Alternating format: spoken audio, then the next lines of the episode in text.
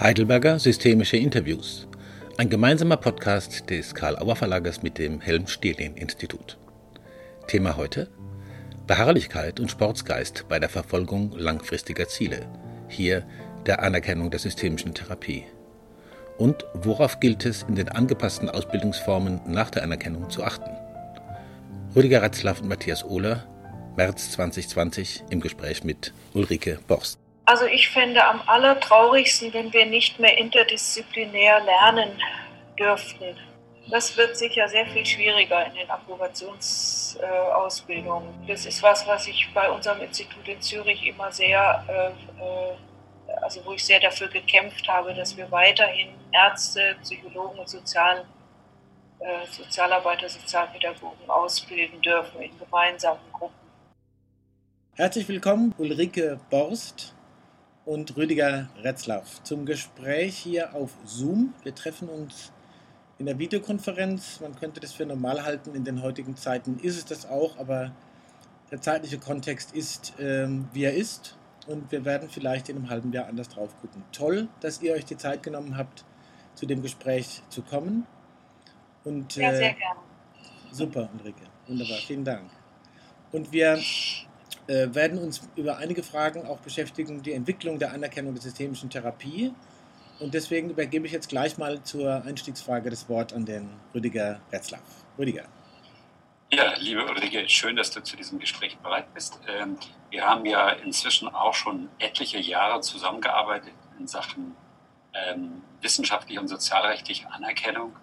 Und äh, vielleicht magst du noch mal sagen, wie du eigentlich zu diesen Arbeiten, zu diesem Projekt dazugekommen ja, wie ja sicher viele wissen, arbeite ich eigentlich mein ganzes Berufsleben lang schon in der Schweiz und habe aber von da aus immer mit großer Sorge gesehen, dass äh, in Deutschland so ein gewisser Sonderweg beschritten wurde mit diesen Richtlinienverfahren. Also ich habe ja die Anfänge davon auch mitgekriegt und äh, dass ich in die Schweiz überhaupt gegangen bin, beruflich, äh, hat auch ein bisschen damit zu tun. In der Schweiz ist nämlich die systemische Therapie fraglos anerkannt, so wie andere Verfahren auch, die ähnlich lange und gründliche äh, Aus- und Weiterbildungen äh, voraussetzen. Mhm. Ja, dann habe ich, äh, wurde ich Ende, war das 2012, gefragt, ob ich bereit wäre, den Vorsitz der Systemischen Gesellschaft zu übernehmen. Und da habe ich plötzlich die Möglichkeit gesehen, mich da nochmal ordentlich dafür einzusetzen, äh, dass diese sozialrechtliche Anerkennung vorangeht. Hm.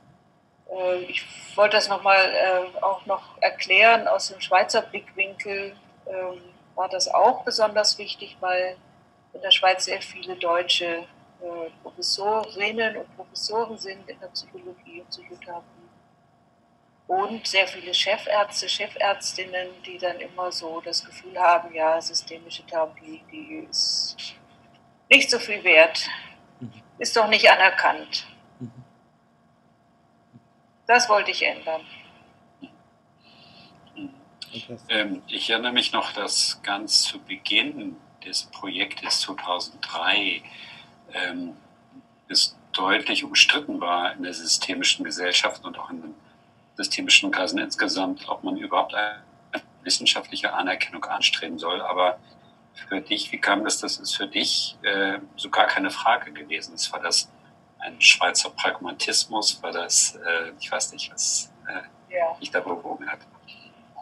Ja, Schweizer Pragmatismus, das ist ein gutes Stichwort. Das war äh, sicher so ein Punkt. Ähm, ja, ich, so meine allerersten Zeiten äh, in der Berufswelt, also mit der Psychologie, waren in der Wissenschaft. Ähm, das war damals noch so Grundlagenforschung, Psychopathologie. Also ich habe dann einen Draht zur, äh, zur Wissenschaft, habe allerdings immer schon auch mit großer Sorge gesehen, dass die, äh, die Evidenzbasierung in der Psychotherapie äh, äh, auch seltsame Blüten getrieben hat. Also das habe ich immer kritisch gesehen, wie sehr da auch auf bestimmte Studiendesigns dann abgehoben wurde. Ähm, aber jetzt weiß ich gar nicht genau, war das die Frage? Also wie ich jetzt zur, ähm, zu Wirksamkeitsstudien stehe. War das die Frage? Ja, ich kann es nochmal anders sagen. Ich habe dich ja erlebt als jemanden oder erlebe dich als jemanden, die durch auch für so einen verstehenden äh, narrativen Ansatz in der systemischen Therapie steht oder damit ja. sehr vertraut ist auf der einen Seite. Und auf der anderen Seite habe ich ähm, immer geschätzt, dass du auch so was empirische Forschung und äh, Evidenzbasierung im Sinne der APA und so weiter äh, dich auch sehr vertraut gemacht hast. Das ist ja ein Spagat, ja. den du aber irgendwie hinbekommen hast und andere sehen das als ein Widerspruch, den man nicht gut lösen kann, aber das war für dich offensichtlich äh, durchaus auch kompatibel, oder? Ja, ist es sehr. Also ich, äh, ich, ich, lese viel und gerne und bin das sowieso gewöhnt, mir so äh, dann in der Literatur Sachen auszusuchen, äh, wo ich denke, ja, das scheint sich bewährt zu haben und dann probiere ich das selber auch aus. Was mhm. zu mir passt und meine Arbeitsweise, das verwende ich dann auch. Und wenn das eben nebenbei auch noch wissenschaftlich belegt ist, dann, äh, dann ist das umso besser. Und andersrum gibt es äh, Dinge, wo sich durch wissenschaftliche oder durch Forschung irgendwann ergibt, dass man das kritisch sehen muss und das äh, verwende ich dann auch in meiner täglichen Arbeit, dieses Wissen. Mhm. Also zum Beispiel äh, Debriefing, die ganze Forschung zu Debriefing. Ne? Ich habe Debriefing gelernt, aber dann habe ich irgendwann die Studien gelesen, äh, das, was man da alles beachten muss, dass es in der Regel das äh, Debriefing durch Professionelle nicht nützt. Und dann habe ich das äh, auch an, in der Praxis anders verwendet. Hm. Ähm, es gab ja eine interessante Begegnung, die wir hatten auf der Tagung der ähm, AFTA, der American Family Therapy Association in Chicago.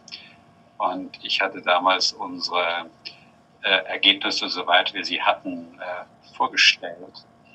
Und wir hatten ein paar sehr nette Begegnungen dann äh, in diesem Rahmenprogramm, was ich eigentlich ganz nett fand. Und, ähm, ich glaube, ich hatte es dir noch nicht erzählt, aber das war im Juni und im August bin ich dann von den Kollegen, ich glaube auch von Dax Prenkel und anderen angemeldet worden und gesagt, äh, na, habt ihr jetzt endlich die Anerkennung? Und ich hätte im Leben nicht gedacht, dass es dann nochmal 15 Jahre dauern würde, so ungefähr, bis oder äh, 14 Jahre, glaube ich, bis, äh, also die, die Uhren ticken offensichtlich dort ganz anders als bei uns. Ne? Mhm. Das, so gesehen war es schon ein ziemlicher, ein ziemlicher Marathonlauf, den wir hinbekommen haben. Und ich glaube, es war auch wirklich entscheidend, dass die Fachgesellschaft irgendwann ähm, sich dann so stark engagiert haben für diesen ja. Prozess. Ich glaube, dieser, äh, dieser Wechsel von der rein wissenschaftlichen Arbeit, gut, wir haben auch uns im politischen Feld getummelt und vorgearbeitet am Anfang. Aber ich glaube, es war ganz wichtig, dass, dass die SG und die DGS in einer anderen Weise dann das auch sehr mitgetragen haben. Dann auch. Mhm.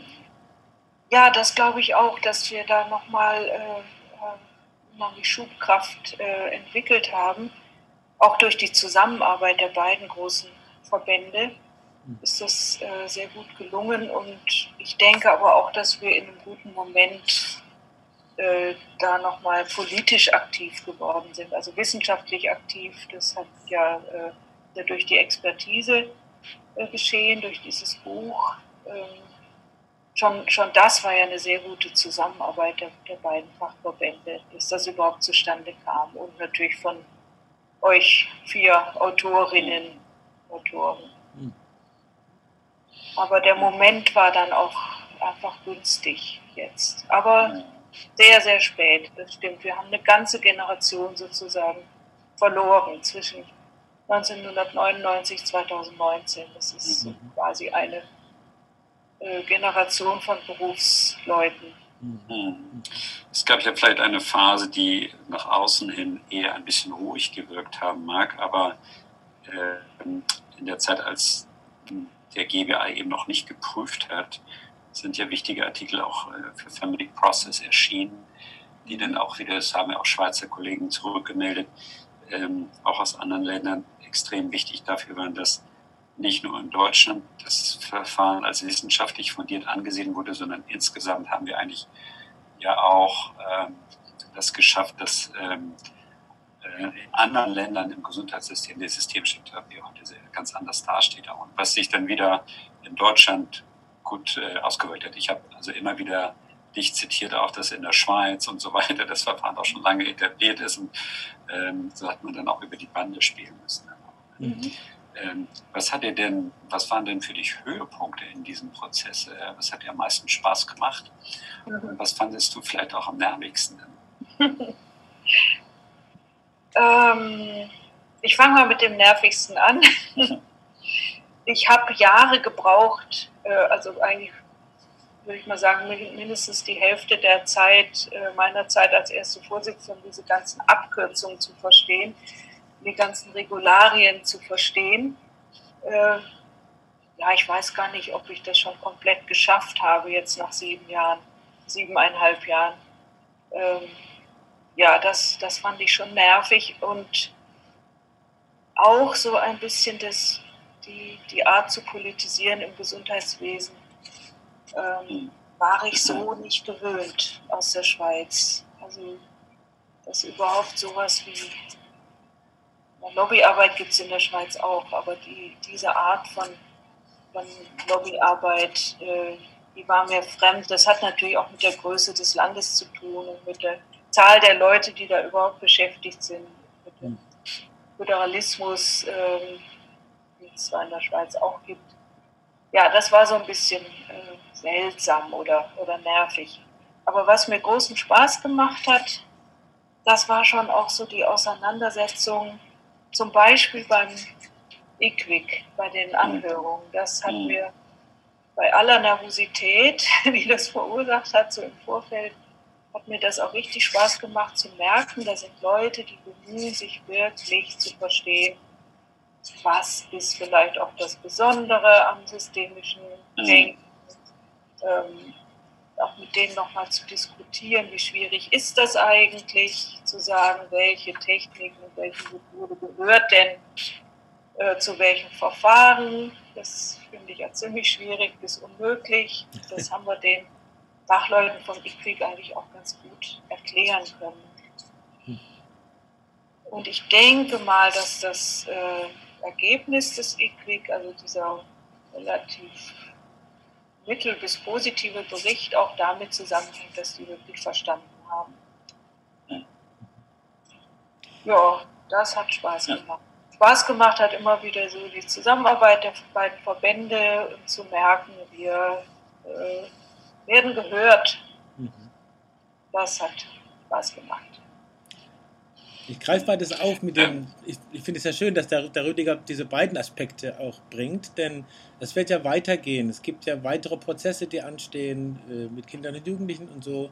Wenn ihr mhm. als die erfahrenen, ich, äh, die, die so lange Prozesse hinter sich gebracht haben, ja, und du auch vom Spaß sprichst, also gerade dieses, die Leute haben verstanden, das ist ja etwas, wo der Spaß, wenn ich das richtig verstehe, auch damit mit der Begegnung zu tun hat und mit der Art, wie ja. man sich begegnet. Ja. Äh, es werden sicher auch noch viele Leute kommen, die das weitertragen und weitere Prozesse machen. Habt ihr, du Rüdiger und du Ulrike, einen ganz spezifischen Rat, wie man diese Ausdauer hat, die ihr offensichtlich hattet? Kann man das in einen Rat bringen oder in, in, in sowas ähnliches? Also soll ich mal anfangen? Äh, mhm. Ich bin dafür berühmt berüchtigt. Das ist so, ich sage manchmal, das ist mein Westfalenschädel ich bin wahnsinnig stur oder positiv gesagt beharrlich. Mhm. Das, das liegt in meiner Natur. Ähm, ich weiß nicht, ob ich das sonst geschafft hätte. Mhm. Beharrlichkeit. Rüdiger, bei dir äh, ist das sicher noch, hat das einen ganz anderen Hintergrund. Ich habe mich da völlig freiwillig reinbegeben. Ich habe ja meine, meine gute Stelle oder meine gute Arbeit in der Schweiz gehabt unbedingt ja. gebraucht, aber das ist, ja, ich setze mich auch gerne für was ein, was ich für sinnvoll halte. Mhm. Und dann ja. bin ich wahnsinnig stur. Und Ach, ich glaube, bei mir ist das eine Mischung von Sachen, die zusammenkommen. Das eine ist, glaube ich, eine ganz gute Delegation von Helm, dass ich dann ja eigentlich der letzte Mitarbeiter seiner Abteilung war, als die schon sozusagen umgemodelt wurde und der, neu, der ersten Abteilung der neuen Abteilung unter Zirka. Und ich aber gedacht habe, daraus muss ich was machen, das ist irgendwie eine Verantwortung. Und mhm. dann habe ich einen zweiten zweites Interessengebiet, äh, das ist Resilienz und sozusagen Dinge mit langem Atem angehen. Und mhm. es gab so eine Situation, da hat mir eine Dame aus dem GBA gesagt, naja, so ein Anerkennungsprozess bei denen dauert zwischen, zwischen drei und zehn Jahren. Und dann habe ich gelacht und erst habe ich geweint, dann habe ich gelacht und gedacht, okay, es wird wahrscheinlich nach meiner Berentung sein. Und ich nehme das Ganze jetzt sportlich. Und, aber irgendwas Gutes wird rauskommen. Also ich war ganz zuversichtlich so im Sinne des Kohärenzmodells. Es lohnt sich, sich einzusetzen. Es wird irgendwas, ich kann was dafür machen. Und ähm, so, das hat mich dann am Laufen gehalten. Sportlich beharrlich, das, das nehme ich jetzt mit. Danke. okay. Und dann gibt es ja auch so Situationen, ich fand übrigens diese Situation bei, bei Equic schon auch ziemlich dramatisch. Matthias, du weißt das gar nicht, aber wir hatten ähm, in dieser Behörde in Köln ein ganz wichtige, eine wichtige Anhörung, äh, Ulrike und ich. Ähm, ich bin sehr früh losgefahren mit einem großen Zeitpuffer und es sind nacheinander dann zwei ICEs auf dem Weg nach Köln mit Getriebeschaden liegen geblieben, sodass ich ungefähr 20 vor, äh, vor 1 Uhr am Hauptbahnhof ankam. Bin in ein Taxi gesprungen, das ähm, mich hinbringen sollte. Und das ist in einer Gewerkschaftsdemonstration hängen geblieben nach 50 Metern. Dann bin ich rausgesprungen, habe mich durch diese Demonstration einen Weg gebahnt, äh, ein neues Taxi erwischt und bin praktisch eine Minute vor eins äh, da aufgelaufen. Und dann habe ich die Brick da angetroffen und ich fand, wir da eine unheimlich gute, kooperative, komplementäre Argumentationslinie gefunden und das war so diese ganze Aufregung. Also es war irgendwie das perfekte Timing und ich fand auch, dass die äh, Fachleute dort ähm, super sachlich gewesen sind und das war irgendwie eine gute Sache und sowas, äh, dass man da auch punktet, äh, hat mich dann auch ermutigt, dann entsprechend noch eine ganze Weile weiterzumachen das steht ja fast paradigmatisch, diese Anreisegeschichte zu dem ganzen Prozess. Also ich bin sehr froh, dass diese Geschichte erzählt wird hier gerade, weil das sind Dinge, die auch äh, lange übrig bleiben als Bild. Ja? Mhm. Okay. Ja. ja, und ich muss aber auch noch mal sagen, äh, es ging dann ja noch, noch viel weiter und ich war auch beim GBA dann bei, äh, da wurden wir nicht mehr an, doch bei der Anhörung auch und dann später bei der Beschlussfassung durften wir nichts mehr sagen. Das war unglaublich spannend. Also ich habe bei keinem Krimi äh, so gebiebert, ob das, ob das wirklich gut geht. Ähm, und das ist schon so eine, äh, diese ganze Abstimmungsarithmetik, das, das fand ich schon auch auch etwas seltsam, ne? Hm. wen man da vorher irgendwie ansprechen muss. Und da muss man auch nochmal unseren, ähm, wie heißen die jetzt, die Vorstandsbeauftragten heißen sind, nee, Referentin Kerstin Dietrich und der Vorstandsbeauftragte Sebastian Baumann, die haben ja.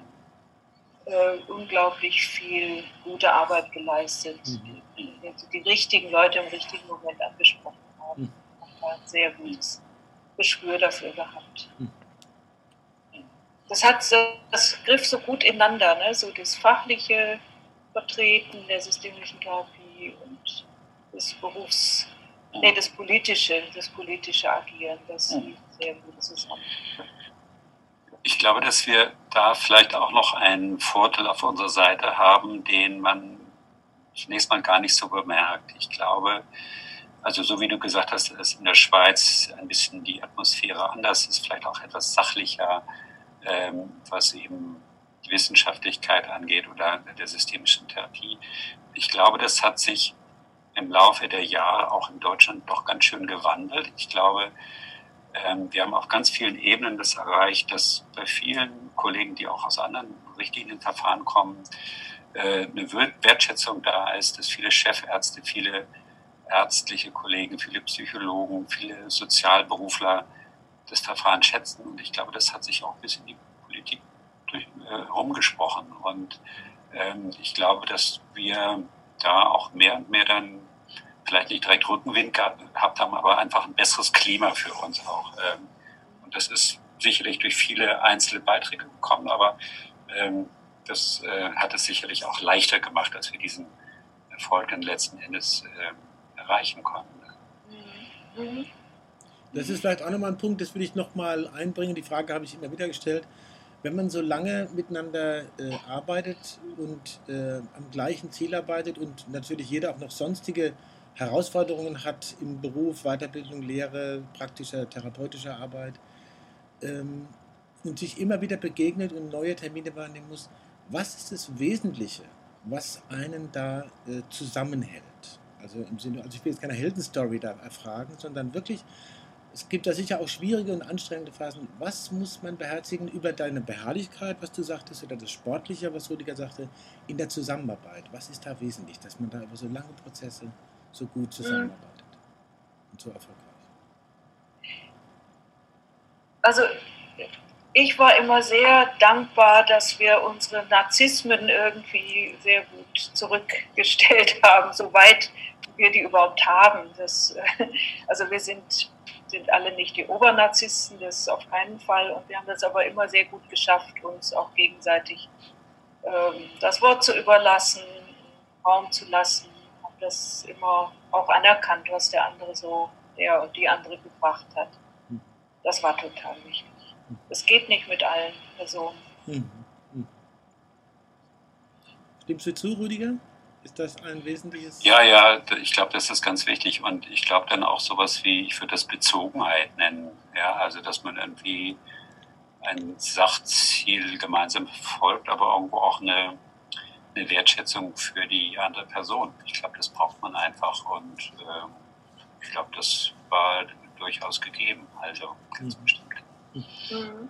Wir wissen, wir wissen voneinander auch äh, eigentlich ganz gut, wie wir arbeiten. Ne? Also jetzt Rüdiger und ich auf jeden Fall und auch viele von den anderen, die beteiligt waren, habe ich schon äh, arbeiten gesehen und habe da großes Vertrauen. Finde die Leute gut. Mhm. Ja, das ist sicher auch wichtig. Vielen Dank. Mhm. Eine Frage, die uns ja manchmal gestellt wird, äh, die ich jetzt vielleicht nochmal aufwerfe, ähm, die wissenschaftliche und die soziale rechtliche Anerkennung ähm, hat viele Vorteile, bringt aber natürlich auch ganz schöne Herausforderungen für die Lehre, für die Praxis der systemischen Therapie, für die Zusammenarbeit verschiedener Berufsgruppen. Was glaubst du, wird äh, aus deiner Sicht, Ulrike, denn da auf uns zukommen oder was wird zu leisten sein? Mhm. Also ich fände am allertraurigsten, wenn wir nicht mehr interdisziplinär lernen dürften. Das wird sicher sehr viel schwieriger in den Approbationsausbildungen. Ähm, das ist was, was ich bei unserem Institut in Zürich immer sehr, äh, äh, also wo ich sehr dafür gekämpft habe, dass wir weiterhin Ärzte, Psychologen und Sozial, äh, Sozialarbeiter, Sozialpädagogen ausbilden dürfen in gemeinsamen Gruppen mhm. und auch Supervisionsgruppen. Wir wurden mehrfach schon ge fast genötigt, das zu ändern und so eine Art Monokultur äh, für die Psychologen herzustellen. Und da habe ich mich immer standhaft geweigert. Das hat auch geklappt. Aber da frage ich mich in Deutschland, wie das weitergeht. Also interdisziplinär und, äh, wenn ich so für mich übersetze, auch interprofessionell von der Professionalität. Ja, ja okay. Ja. Mhm. Ja, mhm. ja, ist das richtige Wort. Nein, nein, ich meine dabei, ja, ja. Okay. Ja, ja, ja.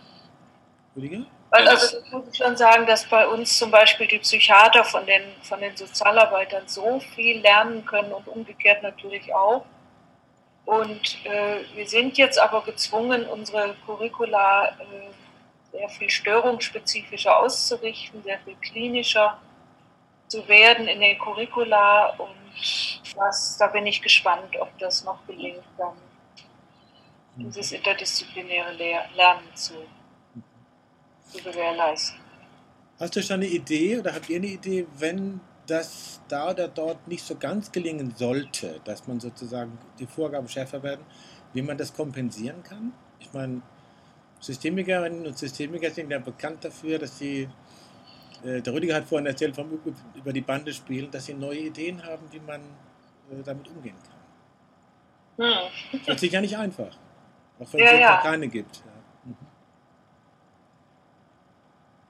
ja ich würde, also ich bin zwar auch gegen das modulare Lernen, also wenn, wenn man es übertreibt jedenfalls, aber man könnte sich ja so ein paar Zusatzmodule mhm. Oder, oder viele Zusatzmodule vorstellen, wo man das auch doch eben zusammen lernt. Also Kernbestand irgendwie an Psychopathologie oder, oder störungsspezifischen Wissen vielleicht den Psychologen äh, anbietet und viele, viele Zusatzmodule. Dann wieder die verschiedenen Berufsgruppen zusammen lernen. Sowas könnte ich mir vorstellen. Okay. Ja, es gibt ja ähm, zum einen, äh, hatte ich lange Zeit immer gedacht, Trends, die es in den USA sozialpolitisch gibt, die schwappen nach fünf bis zehn Jahren auch bei uns rüber. Die haben so einen Mangel an, an Ärzten, beziehungsweise sind die so teuer, dass die inzwischen ja doch sehr viel stärker auch Polikliniken haben, in denen andere Berufsgruppen als Ärzte und Psychologen eben auch bestimmte Aufgaben übernehmen. Mit dem neuen Psychotherapeutengesetz bei uns sieht es aus, als ob das in eine ganz andere Richtung geht, aber ich frage mich, ob das dann wirklich auch so bleiben wird. Vielleicht gibt es da eine Bewegung und hm, es gibt ja auch Überlegungen, die diese Weiterbildungsordnung nach dem neuen Psychotherapeutengesetz ähm, sieht ja unter Umständen auch im Kinder- und Jugendlichenbereich vor, dass ähm, da auch ähm, irgendwann im Kinder- und Jugendhilfebereich äh, ähm, eine Kooperation entstehen soll. Ob das dann sozusagen diese alte, bewährte Form der Zusammenarbeit ein Stück aufwiegt, da bin ich noch skeptisch, aber es wäre zumindest ein Ansatz. Da wird es noch eher gehen, ne? Mhm, genau. Erwachsene mhm. Ja, also die, die, die wahnsinnig kreativen Ideen fehlen mir da noch. Ja. Gut, da gibt es auch noch andere Leute. Du hast schon so viele gehabt. Deswegen ist es ja wichtig, dass du es jetzt angesprochen hast, weil auf die Weise Leute vielleicht auf was schauen, was ihnen noch gar nicht so aufgefallen ist und dann wirklich Ideen haben. Mhm. Das ist doch prima. Mhm. Okay. Also bei aller Besorgnis, die man hat, wenn sie einmal geäußert ist, merken Leute, dass man auf Ideen kommen muss. Mhm. Ja.